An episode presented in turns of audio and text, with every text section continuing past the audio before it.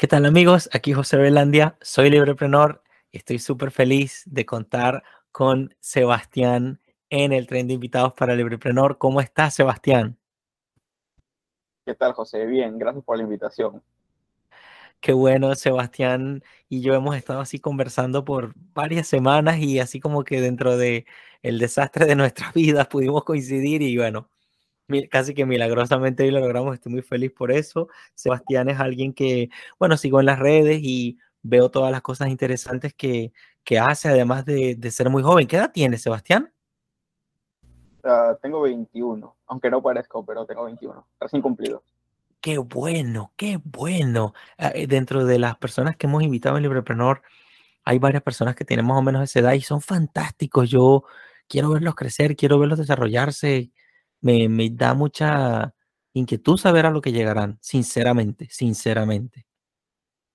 Claro que sí. Bueno, eh, sin, sin muchos rodeos, bueno, esto es Desiguales, este segmento de Libreprenor, que es este proyecto donde quiero hacer un espacio de, de compartir y difundir las ideas de la libertad, siempre con, con un enfoque también de emprendimiento, dado que pues la libertad tiene un precio y hay que hacer bastantes cositas para que para vivir más libremente, entre ellas hay que emprender. Em, y en este segmento de desiguales mostramos cómo en la desigualdad está nuestra riqueza, lo que nos hace diferentes, lo que nos hace únicos y a la vez, este, sí, todas las cosas buenas que pueden salir de ello. Y quiero hacerte la primera pregunta, Sebastián. Cuéntanos tu historia y a qué te dedicas. Bueno, yo me llamo Sebastián. Eh, normalmente mis... no me dedico a, me dedico solo a, estudiar a, a lo que yo leo, lo que yo aprendo, compartirlo a través de redes sociales, como por ejemplo en Instagram. Este, todo lo que he aprendido, todo lo que voy leyendo y aprendiendo, lo, lo comparto a través de posts, hago mis posts, lo resumo todo lo que he aprendido sobre un cierto tema y lo comparto con, con mis seguidores y bueno, así empecé, aunque empecé subiendo un tipo de contenido, memes, información, o sea, memes como que para que la gente lo entienda, pero con memes, pero luego con el tiempo fui, cambiando el formato y luego comencé a hacer post. Y bueno, comencé a conocer gente y bueno, comencé a crecer poco a poco. Qué, bueno, qué bueno. Además son súper profesionales y sinceramente te, debo, debo decirte esto, Sebastián, veo que tienes una seriedad bastante madura en, en, la forma en que expresas tus ideas porque llegas al grano, llegas al punto del asunto en varios temas. O sea, yo también soy bastante inquieto en esto de las ideas de la libertad y he visto, he leído un par de cosas súper interesantes y tú eres una de esas personas que, que comprende, que abarca y que sintetiza y que sabe presentar este, cosas bastante importantes en este, en este mundo de las ideas de la libertad. Y mm, quiero preguntarte cómo fue tu acercamiento a estas ideas, cómo llegaste aquí. Yo tuve una, uff, mi etapa es este, de cambios intelectuales, por así decirlo, ha sido muy, muy rara. Yo, yo empecé siendo bastante apolítico, o sea, como que a mí la política me daba igual, no me interesaba. Es, es algo normal ahora, o sea, mucha gente no le importa la política, pero, y muchas veces por ese tema, por desconocimiento de la política, se deja manipular. Ese fue mi caso. Yo al ser una persona muy apolítica, que no me, daba, este, no me daba el tiempo quizás para, aprender, leer ciertas cosas para, para un caso, por ejemplo, para, para votar. En ese tiempo no estaba, no estaba informado y votaba por el que quizás el que hablaba mejor, ¿no? Entonces yo empecé siendo así, a de político. Luego tuve una etapa casi en quinto secundario, por ahí. Tuve una etapa bastante progre, por así decirlo. Fui, fui progre, pero esa etapa me duró muy poco. O sea, yo creía, al, al, ser bastante político y desconocer estos temas, me dejaba más o menos como que engañar, manipular por, por ciertas personas que, que, hablaban por redes sociales y que te aparecen en, en, redes sociales, porque mayormente te aparece eso. En un inicio, antes te aparecía mucho eso. Y yo, este, bueno, quería, no, o sea, claro, o sea, necesitamos más derechos, este, más, entre comillas, derechos, este, más este, que el Estado debería hacer ciertas cosas, que, que el malo es el, el, neoliberalismo y todo, y todo ese tema yo llegué a ese punto, pero por suerte me duró muy poco. Después de un, eh, saliendo del colegio y entrando a la universidad, este, me topé con ciertos videos en internet, me tomé con un debate, me acuerdo. Este, capitalismo versus socialismo, creo que fue. No recuerdo. ¿De Ancho, de Ancho Bastos? ¿De Ancho Bastos? No, no, no, no. Fue un debate, pero no me acuerdo el nombre. No eran, no eran, este, eran más aficionados que conocidos. Okay. Luego, pero fue un buen debate. No recuerdo el nombre ahora de los, de los exponentes, pero fue un buen debate. Luego de ese debate, como que me dejó como esa duda, esa intriga, ¿no? Diciendo de que, pucha, o sea, tiene razón. Y comencé a indagar el tema y me topé con videos de Ancho Bastos, este, hmm. Jesús Huerta de Soto y, y, todos esos exponentes que hoy, hoy al día conocemos. Y dije, y yo tenía un problema, ¿no? Este, no, no me gustaba mucho leer, se me hacía muy pesado, me daba pereza. Y ese era mi, mi, problema al inicio. O sea, yo quería conocer más del tema, pero tenía ese problema. Entonces dije, yo me moría por leer, te lo juro, pero alguien, alguien, este, se me hacía pesado. Dije, voy a, voy a ir paso a paso. Empecé con conferencias, con videos. Luego me pasé a conferencias. Luego, cuando la, este, luego de las conferencias me pasé a los libros. Y así empecé. Libros en PDF, porque en el lugar donde yo vivo es imposible conseguir este tipo de libros de, liberalismo, de la escuela austriaca o de otras escuelas o más. Es muy complicado. Tienes que pedirlas de, del capital o de, de afuera. Entonces yo comencé a descargar mis PDFs y comencé a, leer, a indagar sobre el tema. Y empecé haciendo un liberal clásico. Me apasioné. Este, yo era muy seguidor de Hayek, entonces. Muy seguidor de Hayek y de Mises. Comencé a leer, indagar. Y me pegué, me pegué, me pegué hasta que comencé a leer más, meterme más. Conocí Politigram, porque yo empecé en Politigram, le decimos a los que subimos posts en Instagram. Y yo cuando empecé era liberal, y con el tiempo comencé a radicalizarme más porque conocí gente y me comenzaron a recomendar más cosas. Este, también este, ingresé, formo, parte de, de, un, de, un, grupo de, de acá de liberales y libertarios acá en Perú, que subimos también contenido a YouTube este, teníamos nuestro podcast todos los jueves, somos libres. Los conocí, formé parte del grupo y comenzamos a hablar sobre el tema. Prácticamente era mi, mi, círculo de, de, liberales, ¿no? Para hablar sobre, sobre ese tema. Y, y, bueno, este, con el tiempo me comencé a radicalizar un poco más, como que cuando te metes en el tema filosófico de, de la escuela austriaca, más por el tema de, de, los libertarios, como que te comienzas a cuestionar ciertas cosas sobre el Estado, sobre el poder político. Y bueno, comencé a radicalizarme un poco más y a llegar al punto de ser un, un, anarcocapitalista. Qué bueno. Y, y, veo que además, eh, veo que te, te, identificas mucho con Hoppe, con, de Hans Hermann Hoppe. sí, que... me gustan muchas este, sus, sus, sus, puntos de vista, sus aportes, mejor dicho, que tiene con, la escuela austríaca y, y, su, y sus comentarios sin miedo a lo que, a lo que puedan causar. Porque, a ver, Hoppe también este, es bastante polémica en el sentido de que no a todos los libertarios le cae bien. O sea, como que muchos, muchos lo han criticado también por sus posturas. Es que Hoppe es un conservador cultural. Cultural. No político, cultural. Y muchos libertarios este, le han criticado por ese tema. O sea, le han criticado porque, bueno, es un fascista, es un, es un nacionalista, es un lobo conservador. Le han dicho de todo. En especial Gloria Álvarez y Antonella Martín. No sé si las conoces, pero sí, también la han, tachado, de lo peor a Hans Hermann Hoppe sin conocer, sin haberlo leído, porque Hoppe ni siquiera o sea, decirle nacionalista a Hoppe es como decir, es, es, un grave error, porque Hoppe ni siquiera siente esa atracción por su país, Alemania, o sea, imagínate, ni siquiera es patriota. Entonces, este, sí, me gusta bastante Hans Hermann Hoppe, pero tengo unos libros pendientes por leer todavía, así que nada. Qué bueno, y con cuánta responsabilidad me, me, me atrae mucho la, la forma responsable en la que te expresas y y la forma en que, sí, o sea, te tomas la tarea de, realmente ir al fondo del asunto. Eh, algo mencionabas antes de, antes de pasar a la siguiente pregunta, algo mencionabas sobre, más o menos, yo voy escribiendo aquí en el chat cositas, así que vas diciendo y que quiero retomar, además de que quiero pedirte por favor de que luego me compartas los vínculos para que conozcan más un poco lo que hacías o lo que, si quieres compartir algo de lo que haces, bien sea tu podcast o esta comunidad de youtubers que habla de esto porque es importante. Em, veo que decías que desconocer la política es como ser manipulable, más o menos en, palabras más, palabras menos. Eh, ¿puedes, ¿Puedes darme una noción?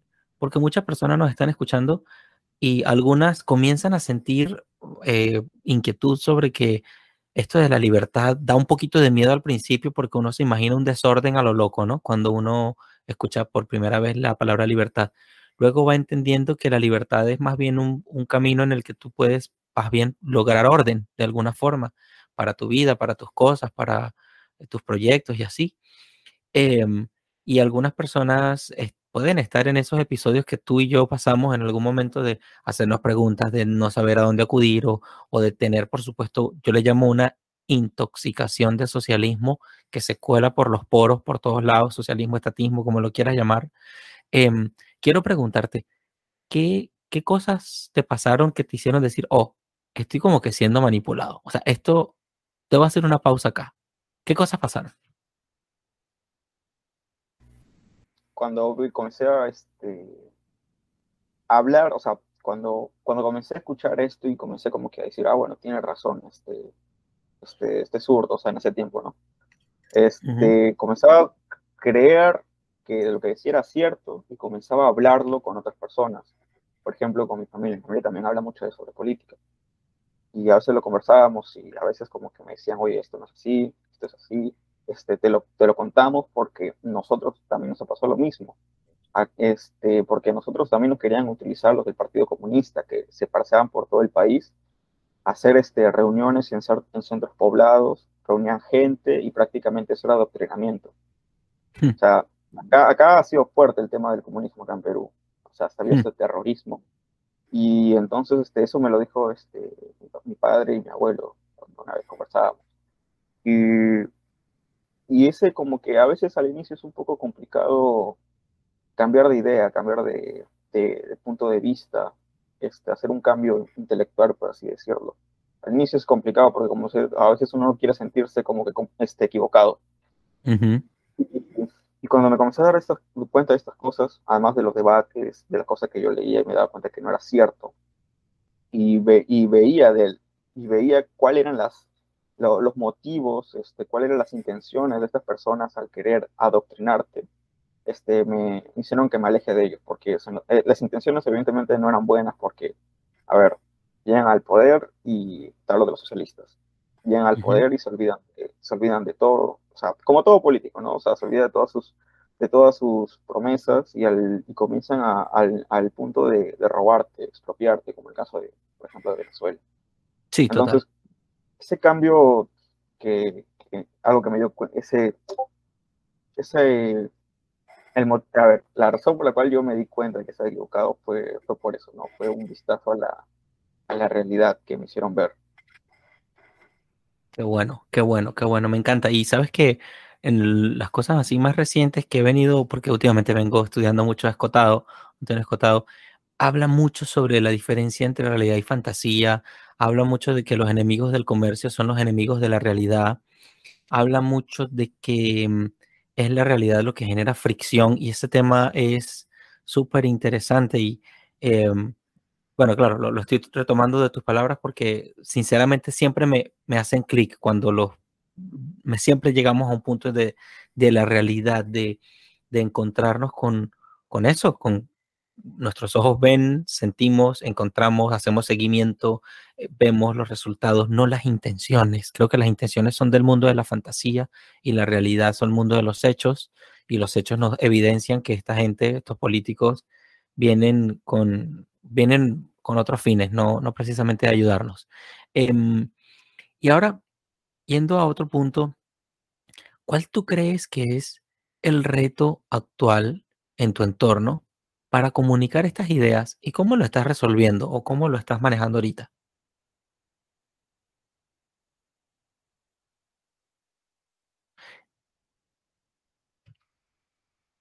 No, no te escucho. Creo que está el, el mute. Perdón, perdón. Sí, sí. Ajá. Ya, ahora sí. A ver, este, diría que los límites que te ponen las redes sociales, y con límites mm. me refiero a las censuras, ¿no? Por ejemplo, YouTube, Instagram, eh, Facebook, este, Twitter, Twitter más que nada, Twitter bastante Twitter es Potente, o sea, en Twitter, sí. O sea, en Twitter tú puedes subir hasta cosas para adultos, este, Ujú. gore, y no te puede pasar nada. Pero si haces un comentario políticamente incorrecto, automáticamente te, te banean. En caso Wow. de Instagram, en caso de Instagram igual, este, también, o sea, por hacer un comentario que quizás a mucha gente no le guste, o que parezca ofensivo, te terminan este, cerrando la, te, te banean, te dan un shadow ban o te terminan baneando. En YouTube igual, en YouTube te tienes que limitar a decir ciertas cosas, por ejemplo, el caso de, del bicho, ¿no? Este, como que Total, total. era, era, nadie podía decir la palabra, nadie podía, nadie podía dar su opinión al respecto, este, sobre cómo los, quizás los estados manejaban el tema, cuál era la, eh, la mejor manera de, de llevarlo, o sea, era, te ponen límites. Y a veces uno tiene que alinearse, ¿no? Porque a veces uno quiere dar la batalla cultural donde haya más gente para que puedan este, captar estas ideas y poder este, conocerlas y quizás profundizar un poco más o sentirse representadas.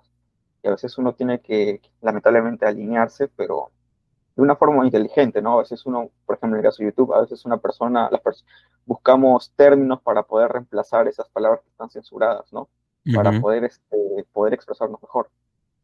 Y lo mismo pasa en, en Instagram y en Twitter. O sea, diría que eso, ¿no? Que como que las mismas este, redes sociales grandes como que no les, no les agrada tanto este tema de la libertad de expresión porque puede ser ofensivo. Y eso evidentemente presenta riesgos. Yo en un momento llegué a pensar en hacer un unfollow de, yo sigo muchísimas cuentas porque consumo contenido y me quiero estar al día y tal, aun cuando subo muchas cuentas, me sirve como un directorio de ver, ah, ok, aquí tengo esto, tengo esto, tengo esto, un directorio de personas que me gusta tener ahí como que cercanas de alguna forma. Y yo dije, bueno, si esta gente de, la, de las redes sociales van a seguir eh, en contra mía, yo creo que lo que voy a hacer es tumbar, hacer un follow lo más que pueda, porque el negocio de ellos está en que uno siga a mucha gente para que uno esté pegado ahí, para que metan la publicidad y tal, no sé qué. Y un día intenté hacerlo, dejé de seguir como a 300, 400 cuentas y tal, y me frenaron, como que me bloquearon. Que me dijeron, no, sé qué, me pidieron una verificación de datos y tal, pero me bloquearon, no podía seguir este, haciendo un follow y tal. Bueno, lo que fui entendiendo muchísimo más a fondo la forma en que ellos operan. Y, y quiero preguntarte, cuando veo que tienes una actividad digital pues bastante eh, recurrente, muy frecuente. Quiero preguntarte, ¿encuentras respuesta, encuentras feedback, la gente te responde? ¿Sientes que hay un efecto realmente influyente en las redes sociales? Eh, quería preguntarte eso.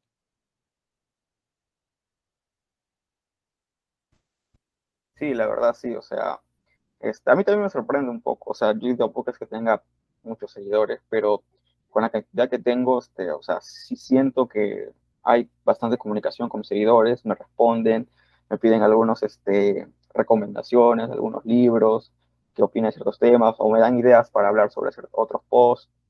Sí, y a veces, este, otras personas me, me felicitan, me, me deja impresionado y me alegra mucho porque, a ver, este, normalmente uno tiene el pensamiento de que uno debe tener este, muchos seguidores para poder este, sentir todo eso, ¿no? Entonces, en mi caso, por ejemplo, que no, que tengo normal, sino es una cierta cantidad de, de seguidores, me, me, dan este ese apoyo, me, me piden esa, ese tipo de recomendaciones, me dan ideas, este, a veces hablamos sobre cierto tema, me, me, por ejemplo, me, quizás me hacen una, una crítica o me, dice, o me, preguntan, me, hacen, me preguntan algo y yo les respondo con respecto a un, a un post o me dicen, oye, ¿qué opinas de este tema? O, o otros me dicen, ¿has visto esta noticia? Y me la mandan este, quisiera que la comentes, así, y es, y sí, yo, yo sí siento eso, yo sí siento esa interacción con, con mis seguidores y cierta influencia hay, cierta influencia hay. Y, y en, tu, en, en tu proceso natural, estas cosas que tú haces online se traducen eventualmente en que alguien te llegue en persona y te diga, oye, mira, te estoy siguiendo, oye, estoy viendo esto, oye, quiero apoyarte o quiero aprender más. ¿Te pasa? Pregunto. Me, me pasó dos veces fue Qué bueno. por, o sea, un seguidor mío está en mi, en mi misma universidad que yo. Qué bueno. Y me, me, preguntó y me dijo, oye, este, ¿en qué sede estás? Y bueno, comenzamos a hablar, pues le comenté. Ah, mira, este, si un día nos, nos topamos este, para hablar, este, te saludo, a todos. Y le dije, sí, normal. Este, y como era de mi misma ciudad, de mi misma universidad, como que fue un, una casualidad muy grande. Es que normalmente este, la mayoría de mis seguidores están en, la capital, ¿no? En Lima. Pero me sorprendió que también haya tenido, haya tenido seguidores acá en mi misma ciudad me hayan comentado, este, a preguntarme este, sobre en qué universidad estudio y todo eso. Qué bueno, qué bueno. Me encanta, amigo Sebas. Ahora, en otro orden de ideas y siguiendo ese mismo, esa misma línea, quiero preguntarte sobre el emprendimiento. O sea, a mí me, me, me, fascina. Hoy tuve otra entrevista en la mañana con un amigo, señor de mayor ya, de sesenta y tantos años, em, y por eso valoro y aprecio mucho, encuentro mucha seriedad intelectual en ti y te la aplaudo muchísimo, porque se ve de lejos que te tomas en serio el, rollo y, me, encanta, pues me, me, alegra. O sea, yo aquí por lo menos en Florida acá veo gente de tu edad en otra cosa, por no decir en nada, por no decir en nada. ¿Ok? Este, y por eso me, me, me, emociona, pues, hablar con personas como tú. Eh, quería preguntarte, ajá, ¿cuál es tu apreciación sobre el emprendimiento? ¿Qué opinas tú sobre el emprendimiento en este rol de las ideas, en este rol de la libertad, en este momento histórico? Yo creo que el emprendimiento es la base de toda sociedad productiva. Hmm. Creo que el emprendimiento es, a ver, genera muchos factores el emprendimiento, entre ellos el conocimiento previo para hacer una innovación. Entonces, sin emprendimiento no existiría innovación. Y eso es algo que deberíamos estar agradecidos con la innovación. Porque muchas personas cuando emprenden, eh, su, este, aplican sus conocimientos y crean ese tipo de innovaciones. Y la innovación, quizás no estaríamos nosotros acá hablando. No, nos estaríamos comunicando a través de cartas, nos estaríamos, este, no sé, este, trasladando con caballos, etcétera, como, como en la era pasada. Entonces, yo creo que el emprendimiento es muy importante y debería ser, a ver, no quiero hacer nada, hablar este, sobre activismo político ni nada, pero a ver, los políticos deberían tener claro esto, porque que el emprendimiento es importante y no debe ser este, no debe ser el... Interrumpido, obstruido. Interrumpido, obstruido, exacto. Este, porque normalmente cuando tú escuchas a un político te dice, este, bueno, yo estoy a favor de que los, los, los, emprendedores, quiero que haya un crecimiento económico, yo estoy a favor de los emprendedores, y le vamos a dar este, subsidios, etcétera cuando el emprendedor normalmente quiere que lo dejes trabajar, o sea, este, pueda ejercer este, su negocio libremente sin tener problemas, porque te doy un dato. Para hacer un, un, caso comparativo con Perú y Chile, en Chile se necesitaban dos semanas como máximo para, para poder formalizarte, más allá de los pagos. Hablo de solo tiempo, solo tiempo. Este, te toman dos semanas para poder este, ser formal. A cambio, acá en Perú te toma un mes.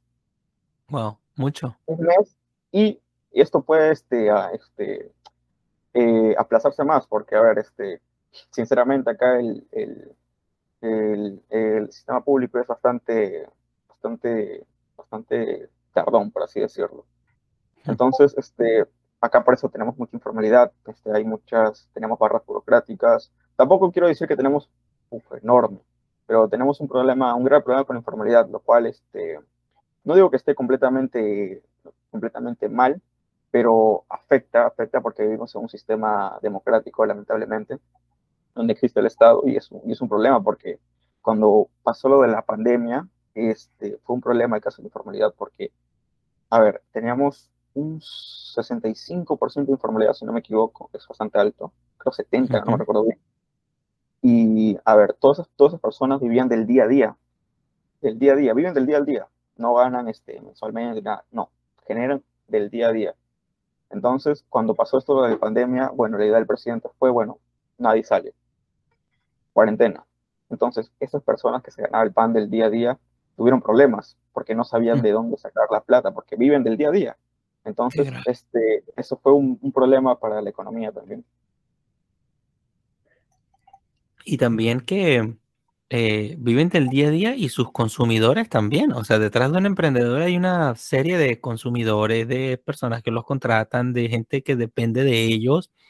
Em, yo quiero traer aquí a la conversación la idea de que el talento nadie te lo puede regular. Por eso en el emprendimiento es tan importante, o sea, la función empresarial es una idea que hay que sacarle mucha punta, que tanto nos las comenta Huerta de Soto y eh, eh, pienso que hay que sacarle todo el jugo posible porque es precisamente como tú lo has dicho, a través de la función empresarial que se da la innovación, el cálculo económico y una serie de cosas que eh, sostienen a una sociedad y que si fueran realmente un poquito más inteligentes y un poquito menos ambiciosos en el mal sentido de la palabra, los políticos pues se forrarán de billete con muchísimos emprendedores. Lo que pasa es que siempre somos disruptivos los que emprendemos y a las pequeñas castas no les conviene. Esa es la verdad. De hecho, de hecho em, eh, ¿cómo se llama? Eh, Escotado hablaba de el comercio como em, garantía de movilidad social, la diferencia entre la sociedad clerical militar y la sociedad comercial era esa tercera vía que no es ni por el fanatismo ni por el dominio, sino por el comercio, por el, por ganarse los méritos. Por... No, fantástico, Escotado. Yo estoy últimamente redescubriéndolo, descubriéndolo a fondo y, de verdad que estoy fascinado. Y gracias por tus palabras, amigo Sebastián. Y es curioso porque Escotado era, era socialista, era, era, de izquierda, o sea, y ese cambio intelectual que tuvo, no, no, creo, no, creo que era, era comunista y ese cambio intelectual que tuvo, o sea, fue, fue muy, este, le golpeó duro a la izquierda allá en España. O sea, tuvo, le invitaban este, a, a conversatorios a preguntar de por qué sobre este cambio. Y él siempre eh, desasnaba, por así decirlo. les, daba, les daba cátedra. Sea, fue sincero, fue sincero intelectualmente, y él mismo lo dice. No es fácil este, cambiar de, de idea. Y eso le dijo a los, a comunistas allá, le dijo, este, yo pensaba como ustedes, ustedes están equivocados y en un tiempo quizás se den cuenta del error que están cometiendo. Y otro punto más que, que, dijiste, que es bastante cierto con respecto a que, a ver, estas personas informales este, también tienen consumidores y este también es otro punto importante porque esos consumidores que tenían los informales eran de sectores populares. Entonces eran, eran zonas pobres, por así decirlo, populares. Entonces, este, al ver que estas personas no, no podían trabajar, también les perjudicó bastante. Es verdad, es verdad. Y, ¿sabes? Me, me, da, me da inquietud eh, como un, muchacho joven de tu edad y tal, em, me has mencionado que, siempre quisiste, tuviste el anhelo de la, de la lectura y pienso que yo estoy en un proceso similar. A mí me gusta leer, ahora lo que no tengo es wow, me cuesta mucho hacer la pausa y sentarme a leer, etcétera. Pero creo que no es muy diferente mi escenario del tuyo, porque pues tú también estás en un momento en el que estás haciendo tu carrera universitaria, que por cierto, que estás estudiando? Administración y negocios internacionales. Qué bueno, qué bueno. Este, claro, estoy seguro que no te, no, te, no te faltan ocupaciones, no te faltan obstáculos y con todo eso pues sacas tiempo y todo aquello. Quiero preguntarte como joven, o sea, para los otros jóvenes que nos están escuchando y que tienen una especie de bombardeo también de estímulos de mucha índole. Quiero preguntarte, uno, ¿valió la pena hacer el switch a los libros? Y lo segundo, ¿cómo lo lograste? ¿Cómo lograste esa lucha? Ya me dijiste que de los videos a los libros, pero ¿cómo lograste esa disciplina? Esas son las preguntas. Yo, yo creo que yo creo que sí valió la pena porque, a ver, al fin y al cabo te sirve como persona, aprendes mucho. O sea, aprendes, por ejemplo, este, a que no te traten de manipular de formas este, académicamente, tienes otros puntos, otras perspectivas sobre ciertos temas, este, te abres al debate, no te vuelves tan intolerante, no te vuelves intolerante. Este, sí, yo creo que sí valió la pena porque siento que eh, un granito de arena estoy dejando también para que puedan ver este, mis, todo mi contenido que yo subo, porque el día que quizás más adelante yo ya no esté, mis redes sociales van a estar ahí y mucha gente quizás lo pueda ver y también pueda conocer sobre el tema. Y más allá de las personas que he conocido también, que van a estar también hablando sobre, sobre estos temas. Y cómo conseguí esta disciplina. Eh, fue complicado porque más que todo fue una fuerza de voluntad. Hmm. O sea, yo estaba tan, tan aficionado, o sea, tan, tan enamorado por este tema de las ideas de libertad, estaba tan, quería meterme más y que dije, dije, si quiero lograr algo, tengo que atreverme, ¿no? Porque el que quiere puede. Entonces, si yo quiero, puedo, este, puedo leer. Entonces dije, voy a empezar con artículos, algo no tan, este, no tan denso, no tan denso. claro. Entonces comencé por artículos, este, comencé, entraba a Mises Institute, Centro Mises, comenzaba a leer ciertos artículos y, y así comencé poco a poco y después dije, va, voy a comprarme un libro. Y me comencé a, a comprar libros, este, comencé a ahorrar para comprarme libros y comencé a leer uno por uno. Y, y así, así formé mi disciplina. Tampoco digo que sea fácil, porque más que todo es fuerza de voluntad, ¿no? Este, y es las ganas que tú tienes para poder este, conseguir algo. Esa misma fuerza de voluntad se necesita para ser un atleta, se necesita para ser un escritor, se necesita para ser un músico. Yo toco guitarra y eh, por veintipico de años he tocado música y lo convertí en una parte de mis negocios, de las cosas que hago aquí en Estados Unidos es eso. Y lo comprendo absolutamente. Y, si también necesitas, también me encanta leer. Eh, quizá he leído menos en cantidad que tú, eh, o no lo sé porque también he leído lo mío, pero eh, si puedo servirte de ayuda con algún título, algún lector o, algún autor que pueda servirte de referencia o de conocer un poco algunos otros horizontes, estoy súper a la orden también, querido Sebas. Em, ahora, otra pregunta eh, eh, unida con todo esto. ¿Has encontrado dentro, dentro de tu universidad, te has topado con uno de esos profesores? Todos tenemos profesores que nos, nos causan una súper buena impresión y que, wow, encontré un, mentor, encontré un tipazo acá en la universidad. ¿Te ha pasado en tema de la libertad o, o puros zurdos por ahí? No, este, normalmente, mira, sinceramente, no digo que acá en donde yo estoy la educación sea mala, sino como que no es tan, no te topas con, con gente tan, tan, que te deje impresionado, ¿no? este, por ejemplo, cuando yo, yo tengo muchos amigos en Lima que, que también este, comparten la ciudad de la libertad, y me comentan, ¿no? Me topé con este profe, este profesor es bueno, participa en tal cosa, o sea, hay, allá hay más, más este, liberales y libertarios que, que donde yo estoy. Pero sí me he topado con un profesor de microeconomía que estaba sintiendo interés por la escuela austriaca. Siendo profesor, estaba como que ya sintiéndose atraído. Recuerdo muy bien este, ese profesor de microeconomía, este, que eh, comenzamos a hablar sobre eh, las externalidades, comenzamos a hablar sobre esos temas que... Eh, no, el libro de, de Mankiw, que es normalmente te lo enseñan en todas las universidades, pero el profesor decía, este, por ejemplo, mira, si quieren hablar sobre este, las externalidades, sobre, eh, por ejemplo, la competencia imperfecta, y todo eso, les recomiendo mejor ver ciertas conferencias y esas conferencias eran de liberales y libertarios. Entonces, entre ellos estaba Martin Krause, no sé si lo conoces. Oh, soy fan, no, fan number one, fan number one. Ya, y, nos recomendaba eso, esas conferencias y dije, ah, este profe está cambiando de, se está dando cuenta, ¿no? Está dando cuenta. Y fue el único profesor que, que dije, pucha, este, qué bueno, porque normalmente tengo profesores, yo estudio, a ver, este, comercio, este, porque, a ver, y los, negocios internacionales tienen que ver muchísimo con el comercio, tema de aduanas y todo eso, hmm. exportaciones, importaciones, etcétera. Este, me toca muchos profesores que son proteccionistas, bastante, muchísimo. Son proteccionistas, eh, keynesianos, y hasta tuve una profesora que era zurda, y era mi curso de negocios, era mi curso de negocios, imagínate.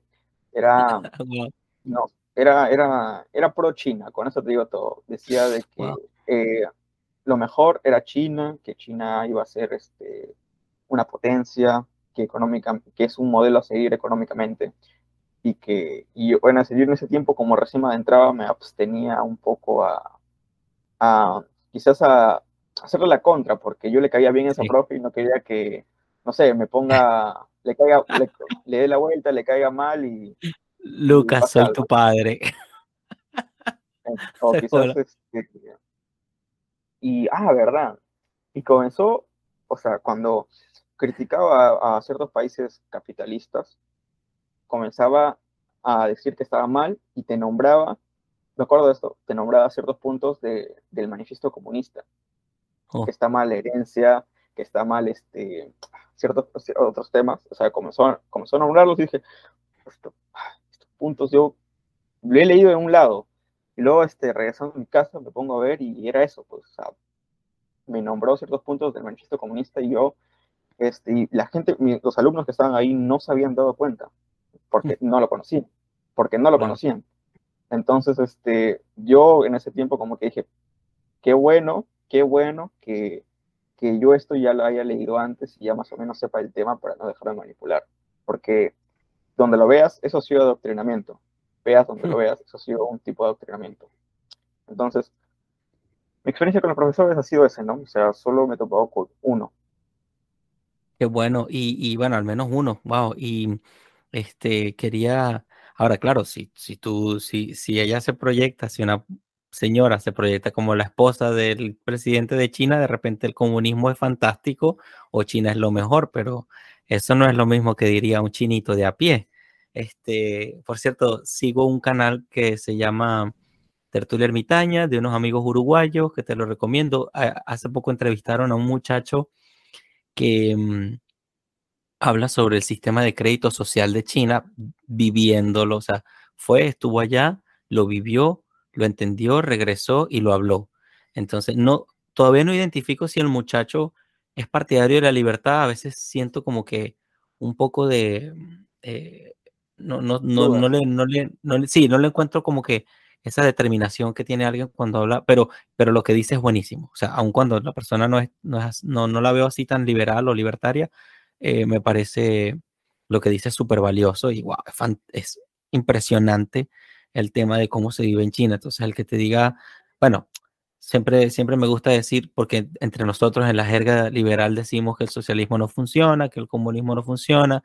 Yo he logrado un acuerdo entre los socialistas y comunistas, digo que es lo máximo, el socialismo y el comunismo es lo máximo para el presidente, para el que gobierna. Eso es lo máximo para ellos pero para más nadie funciona. O sea, funciona claro porque así han esclavizado países enteros, pero no porque sea muy bueno.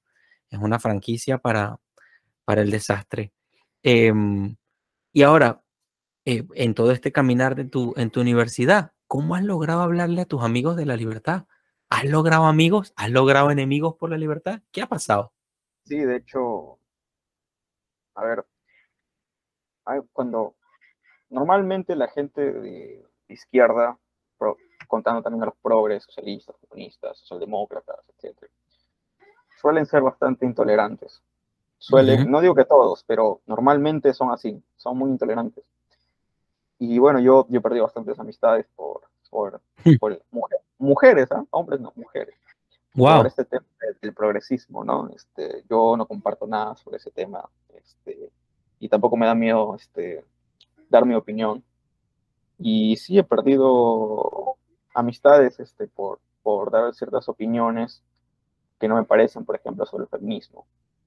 Eh, y bueno, este, en mi universidad no he, no he conocido a nadie que sea liberal aún, más allá del seguidor, ¿no? Este, pero después de, de mi seguidor no he conocido a nadie, o sea, de mi salón, por ejemplo, no, nadie, ni siquiera conocen el tema, nada, o sea, siguen lo que el profesor les dice, ¿no? Y no digo que esté mal, pero no ven más allá, no ven más allá, como por ejemplo en mi caso, pero yo estoy seguro que sí debe haber, pero aún no me lo he topado con, con estas personas, no me he topado, pero por ahora no, no me he topado con, con ningún este, liberal o libertario, pero sí me he topado con, con socialdemócratas, este, socialistas, hasta, hasta fachos, este, Wow. y, y, y progres. Normalmente en las, en las universidades privadas el progresismo es, uf, es, es- está por los, por los aires. Es- hay muchos progres en, las- en las universidades privadas. En las públicas hay bastante, eh, ahí sí es el socialismo y comunismo clásico, ¿no? Sí. Este, normalmente están metidos en, en las áreas de filosofía, sociología, antropología, en letras en general. Lo digo porque tengo amigos ahí y me han contado. Tengo un amigo que es, tengo un amigo que es comunista por, porque estudia filosofía y bueno, porque ahí le meten lo, su, su adoctrinamiento. Wow. Y, y nada, o sea, no, no me he topado todavía con un liberal libertario en mi universidad, lamentablemente.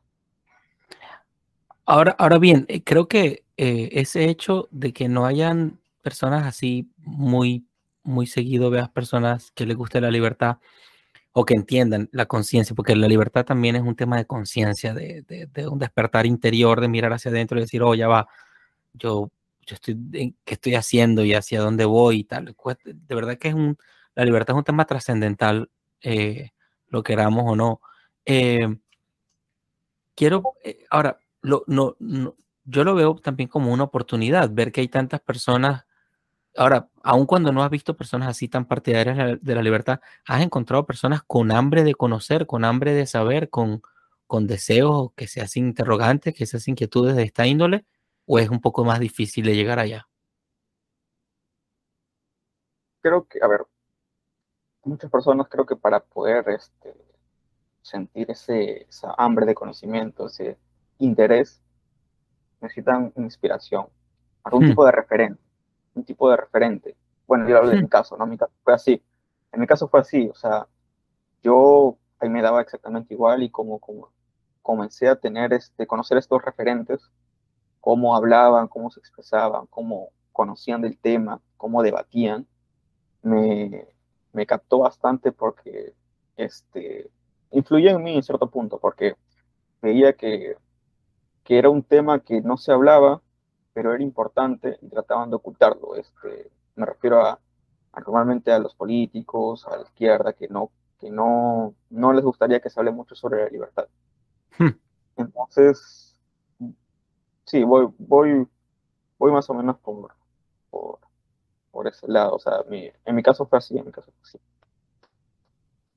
Muy bien. Bueno, eh, Pienso que hay muchas actividades y muchas dinámicas que se pueden impulsar. Yo he visto, bueno, estas cosas online son eh, fascinantes, son buenísimas y yo pues te puedo decir con, con toda eh, sinceridad que tú eres un referente, o sea, ya es cuestión de tiempo que te vayan conociendo un poco más y, y que seas constante, porque veo, ¿cuánto tiempo llevas más o menos en este, en este afán de, de difundir las ideas de la libertad? Un par de años, cuando mucho, ¿cierto? a ver, divulgando un año y medio. Ajá. Estudiándolo uh, cuatro años, cinco años. Muy bien. Muy bien, muy bien. Sí, es cuestión de tiempo, definitivamente. Si yo hubiera encontrado todas estas cosas a, tu edad, yo, yo estoy seguro que otro sería mi escenario. Sí, yo también estoy como que teniendo cambios en el sentido de que, a ver, este, estoy estudiando más, ahora estoy estudiando mucho más. ¿Por qué? porque quiero meterme en un tema más académico. No quedarme en el tema divulgativo o, o, o, que, que, se quede solo para mí. quiero, quería ir un poco más allá porque también mm, unos amigos me lo han recomendado diciendo que es bueno meterse al, lado académico. ¿por porque no te genera sesgos. Y eso creo que también es importante. Este, porque a veces no digo que, el liberalismo y el liberalismo sea este, una que genere sesgos, o sea, yo creo que cualquier este, filosofía o ideología te genera sesgos y es bueno como que también este, afrontarlos, ser sinceros y afrontarlos. Entonces dije, bueno, sí, voy a, voy a meterme este, un poco más, no solo a mi lado, sino también este, ver el otro lado, para ver los debates y lo que genera. Y bueno, estoy, estoy metiéndome en eso. Me encanta y te lo aplaudo y sé que te irá súper bien. Veo que tienes agudeza mental, tienes estructura y, tienes determinación que es difícil de encontrar a tu edad, o al menos en estos tiempos, porque yo sé que en tiempos anteriores la gente más joven era más o menos así. Es como el cuentito de, que los malos tiempos generan gente fuerte, gente fuerte genera buenos tiempos, buenos tiempos generan gente débil, gente débil genera eh, tiempos fuertes, tiempos difíciles. Y nosotros creo que estamos en un plan exacto. Exacto. Bueno, yo vengo de Venezuela y, vengo de, no sé, 60 años de desidia, 60, 50 años de, abandono del tema político, filosófico. No digo que en Venezuela no hayan salido políticos o buenos filósofos. Venezuela, eh, entregó, desarrolló gente muy buena, muy, muy, muy, muy buena, a la par que por, por estar un poco ocupados, un poco desinteresados del tema político, filosófico, económico y haber dejado eso en manos de ahí, dejado eso abandonado, creo que pasó lo que pasó y, y bueno, eso unido con muchas otras cosas de los tiempos buenos generan gente débil. Este, eso pienso que todo eso se unió y bueno, aquí está lo de Venezuela. Yo no, no le he hecho, y conozco muchos cubanos, tengo dentro de mis planes dedicarles un ratito a los cubanos el próximo año, entrevistarlos, qué los hizo cambiar. ¿Has visto la película de Truman Show? No. Te la recomiendo muchísimo y muchas otras cosas te puedo recomendar, pero lo iremos conversando en el tiempo, eh, porque hay muchas cosas así. A la Otra película muy importante, The Giver, ¿la has visto? No, quizás porque está en, no, no, no, quizás porque está en inglés o no. Porque normalmente lo cambian. Vamos a ver cómo te ayudo con eso. Y el otro se llama Truman Show. Hay muchas, hay muchas películas, pero esas dos son impresionantemente útiles para, para esto de pensar fuera de la pecera, ¿no? Porque veo que todas las personas que, que, he venido entrevistando, eh, todas asumieron la responsabilidad de educarse. No es la educación del ministerio, es la educación que tú vas, sabes, investigando, desarrollando, eh, buscando. Es un proceso de búsqueda que no acaba y por eso han pasado los autores. Todo lo que los académicos leen, o al, menos la gran mayoría, son personas que estaban en un proceso de búsqueda y entonces pienso que estamos en esa página de, bueno, de un proceso de búsqueda y, y de profundizar en esto de las ideas de la libertad. Y ahora te quiero hacer una pregunta. Todos los, entrevistados de un tiempo para acá, le vengo haciendo una preguntita. Eh, a ver, el entrevistado anterior, que fue de hoy en la mañana, dejó una pregunta hecha para el próximo entrevistado y el próximo entrevistado eres tú. O sea, te ganaste el premio de la pregunta de él. Entonces, te voy a pedir que respondas la pregunta y luego que me dejes una pregunta para el próximo entrevistado, que no sé cuándo viene ni, quién será, porque estoy en esto de, hacer el match. ¿Me dejaron una pregunta o yo tengo que hacer una pregunta? Las dos cosas. O sea, hay una pregunta ah, para alguien random, que en este caso te la ganaste tú. Y tú vas a dejar otra pregunta random para alguien en el próximo programa que todavía no estoy seguro de quién será. ¿Ok? Entonces, la pregunta es la siguiente. Mi amigo José Ali, eh, José Ali Márquez, te cuento brevemente de él. Él lo conocí en Venezuela. Eh, estábamos, yo estaba dictando un cineforo de, precisamente de la película The Giver, que está ahí, El dador de recuerdos, tiene mucho que ver con la memoria e identidad de una población. Eh, entonces, mi amigo José Ali Márquez me supera en edad bastante y mm, él es economista, él me, estuvo contando hoy cómo de trabajar en un trapiche, de producir caña, no sé si hacía azúcar o hacía, no sé qué, qué, hacía, qué hacía, pero de ahí pasó a estudiar y de estudiar se volvió profesor y de profesor se volvió emprendedor y de emprendedor está ya en su, en su tiempo de ahorita, tiene su negocio y tal. Y yo lo veo como un referente importantísimo porque en Venezuela no, yo por lo menos no me topé con demasiada gente como él, aunque sé que hay gente, pero bueno, en fin. Él, José Alimar, que es una persona sumamente especial, próximamente lo verás en, en Librepreneur y yo sé que vas a disfrutar muchísimo la, la entrevista. Él me, me decía que en el Foro Económico Mundial, en el Foro Económico Mundial están queriendo hacer como que un mundo donde no somos dueños de nada y, mm, somos todos más felices, ¿no? Más o menos así, una cosa bastante fantasiosa, ¿no? Entonces, eh, esto tiene que ver con la Agenda 2030 y una serie de cosas por ahí. Entonces, eh, mi amigo José Ali decía que quiere hacer esta pregunta. ¿Qué vamos a hacer para neutralizar o compensar esta acción del Foro Económico Mundial que quiere despojarnos de nuestra propiedad privada cuando dice no tendrás nada y serás feliz. Te voy a decir algo de corazón. No, no conozco mucha gente que pueda responder esta pregunta. Y yo hablaba hoy esto con mi familia. Yo decía, el entrevistado que viene, menos mal que es el que viene, que ha estudiado, que está bastante sólido de alguna manera y que podría por lo menos decir algo abarcando la profundidad de este asunto. Entonces, creo que estoy muy feliz de que seas tú la persona que recibe esta pregunta realmente difícil, que la considero así pues un poco áspera. Esa es la pregunta para ti. Y bueno, queremos tu respuesta. A ver, este no es un tema es un tema bastante complicado en el sentido no de responder, sino qué podemos hacer. Sí. Porque recordemos de que, a ver, esto lo aplican los, los, los gobiernos, ¿no? Los gobiernos, los estados. De alguna forma esta agenda se va a querer dar y va a ser, no va a ser impulsada espontáneamente, sino va a ser obligatoriamente a través de, de la coacción estatal, sin, a veces que ni siquiera tú te das cuenta. Entonces, a ver, yo también le he pensado mucho este tema con respecto a cómo neutralizarlo, porque la, sinceramente la batalla es muy desigual, hmm. muy, muy desigual, muy, muy desigual. Ellos tienen mucha ventaja, eh, todos estos, todas estas agendas tienen mucha ventaja porque tienen años este, tratando de, haciendo este tipo de adoctrinamientos. Entonces, como tienen mucho tiempo y no solo, no solo tienen la ventaja de, de, haber empezado antes, sino también tienen la ventaja de que tienen esta, este, tienen la, la, el monopolio de, la violencia porque está respaldado por, por los estados. es, es, es, ¿Cómo lo neutralizamos? Este, con la batalla cultural, evidentemente, es la única salida. O sea, que la gente comience a conocer este, la verdad sobre este tema, de que la importancia de la propiedad privada, que la frase de no tendrás nada y ser feliz es un problema porque nos están privando de nuestra libertad y, y todo lo que vamos a obtener con, con, nuestra libertad, porque sin libertad no podemos obtener nada.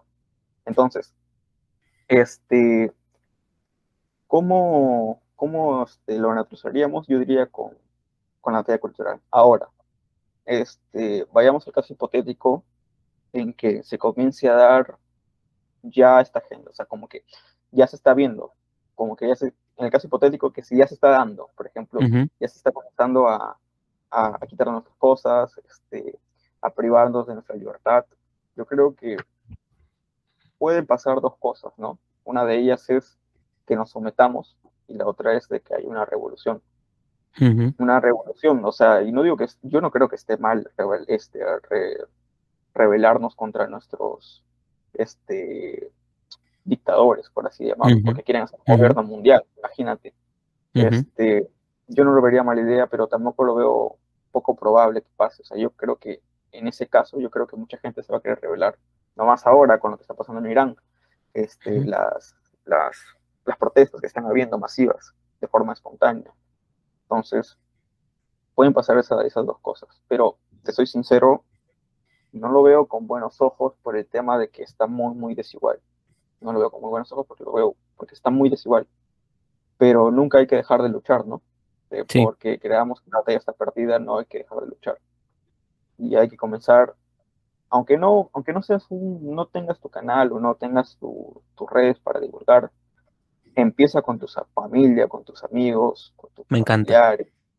empieza por ahí, o sea, no es necesario tener una página grande, o sea, puedes empezar tú desde, desde, desde tu familia y tus amigos comentarles sobre el tema, este, y hacerlos entender de que tanto la libertad como la propiedad privada son importantes.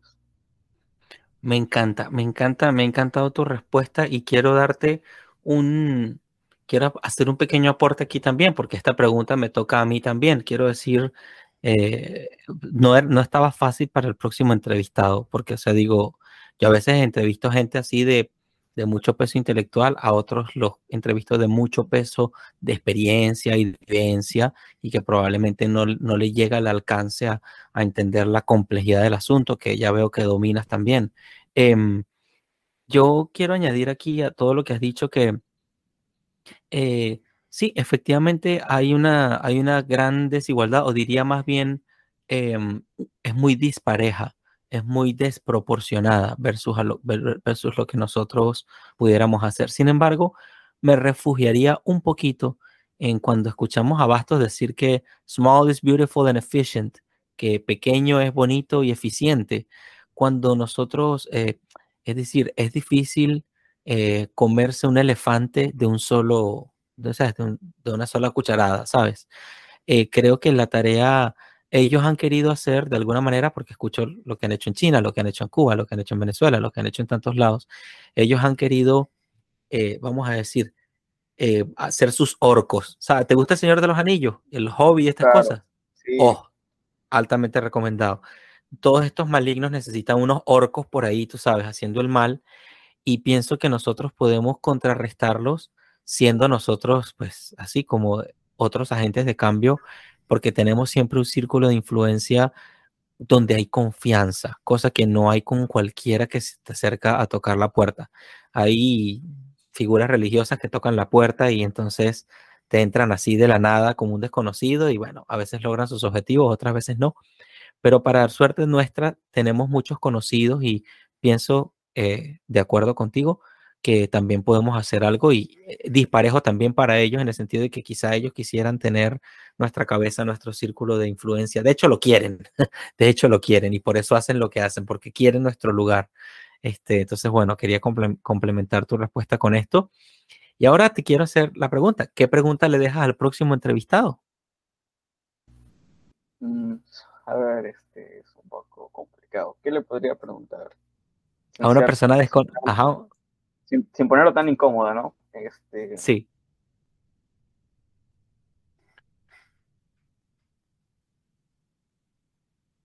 ¿Cómo?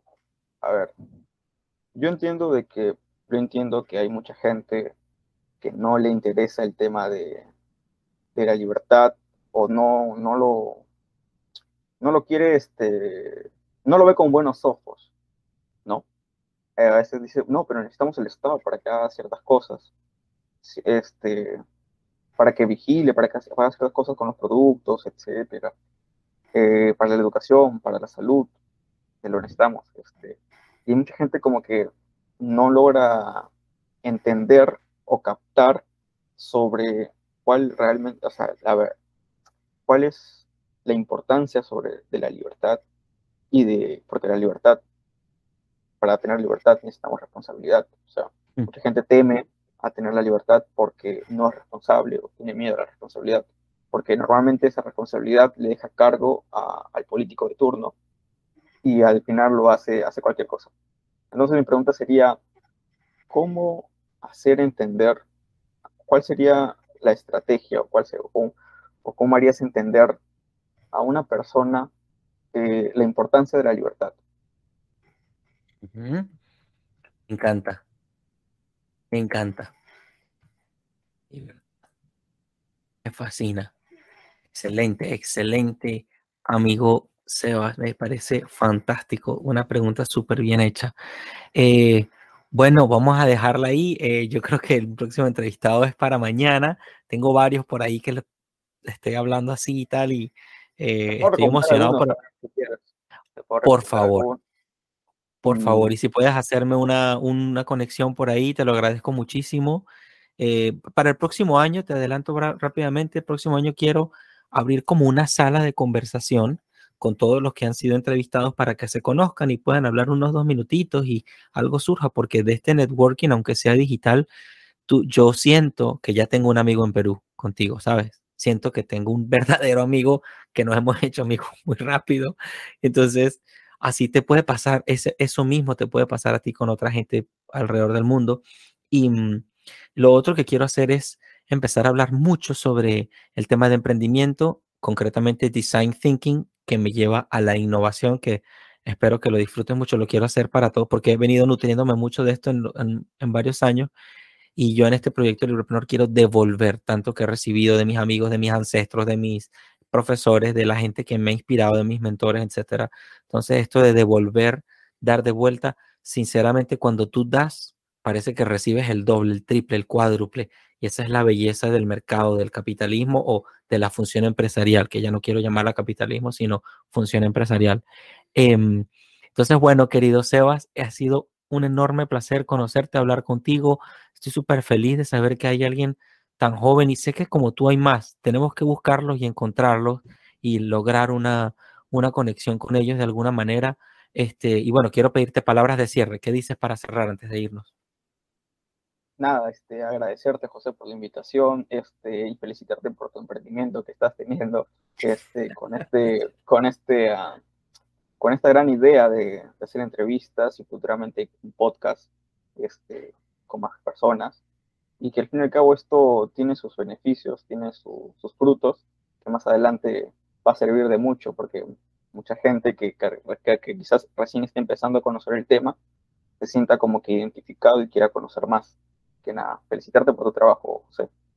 Gracias, igual te devuelvo también las felicitaciones a ti, querido Sebas, admiro muchísimo esto y bueno, ya lo he dicho varias veces. Eh, bueno amigos, esto ha sido Desiguales eh, con Sebastián Cabrera. Eh, ya luego, Sebas, te quiero pedir que me dejes más tarde, en otro momento, me envíes, bien sea al correo o a mi teléfono, cualquier link, cualquier cosa que tú quieras compartir, que tú digas, bueno, mira, yo creo que la gente tiene que verse esto o tiene que echarle un ojito a esto o conocer de estas páginas o conocer esto, lo que sea, ¿no? Em, para que nuestros amigos que nos oyen, ah, no sé, eh, amplíen un poco más y conozcan un poco de, lo que tú puedes recomendarles. Em, y bueno, luego eh, lo haremos. Bueno, amigos, esto fue Desiguales con Sebastián Cabrera. Soy José Belandia, soy libreprenor y trabajo por una sociedad más responsable de su libertad. Sebas nos enseña a ver la vida en clave de libertad.